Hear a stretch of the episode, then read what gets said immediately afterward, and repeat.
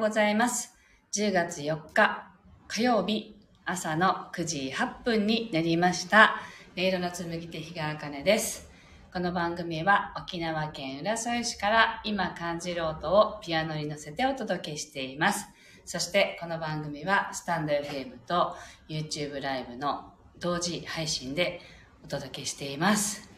はい。今日はですね、最近、あの、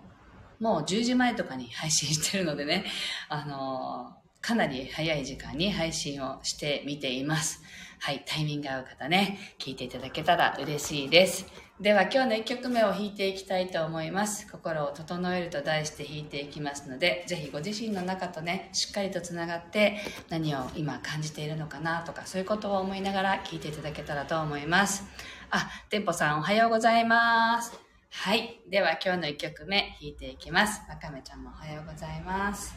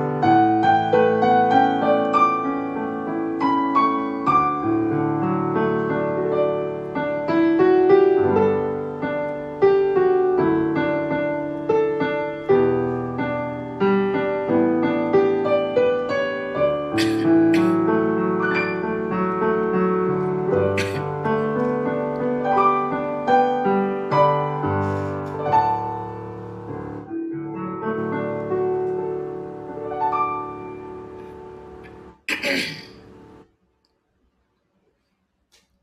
い。今日の1曲目を弾かせていただきました。わかめちゃんがこちらは気持ちの良い秋晴れですって。あ、そうなんですね。沖縄も晴れています。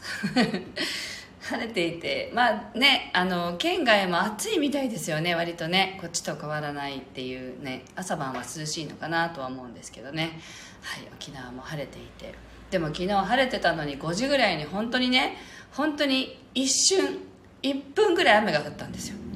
それで家に帰ったらもう洗濯物がすでに濡れていてもうっていうね悔しい気持ちになりました。なんかスコールみたいなね雨がまだまだね夏場は多いのでまあ秋に向かっていますけどなんかそういう雨が降ったらやられたって思いますね。はい。という感じですけど今日はね昨日ちょっとね思ったことがあって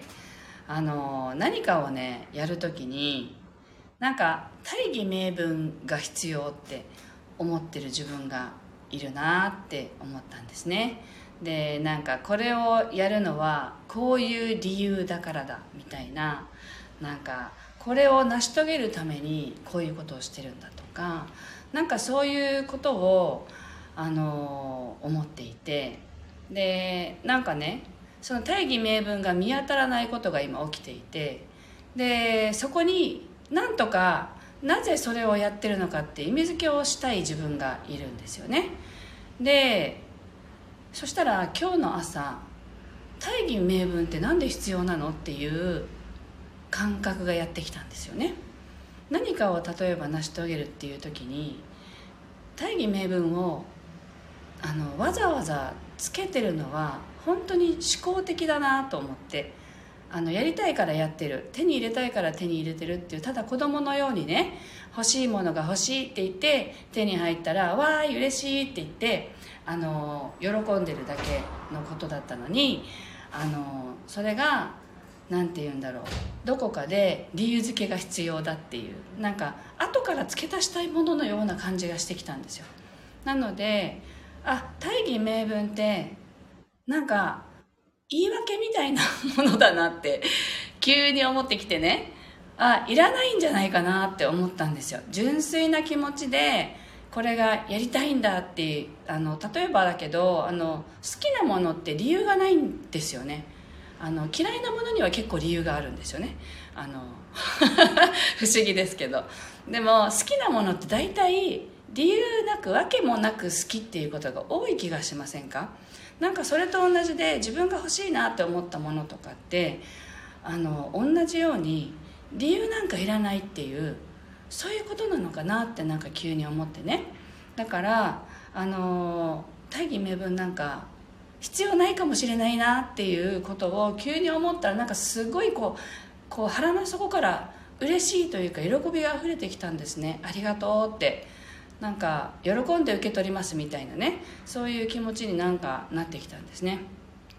なのでそれをなんかちょっとシェアしたくなったんでね。今日はシェアしてみました。何かをする時にこれだからやらなきゃいけないんだとかね。これだからこうするんだみたいなことが実は言い訳みたいなものに大義名分になってないかっていうのは見つめてね。それがあの純粋にこれがやりたいんだっていうんだったらそれだけで十分な理由になってるんじゃないかなってそんな風に思ったので見直してみてもいいかもしれません。はい。ペコのすけさんおはようございます。では今日の2曲目を弾いていきたいと思います。今日ね出かける予定で一緒に出かける友達がもうすでに到着しているのが目の前に見えていてあっって思いながらね喋ってますけどあと1曲弾きたいと思います。お付き合いください。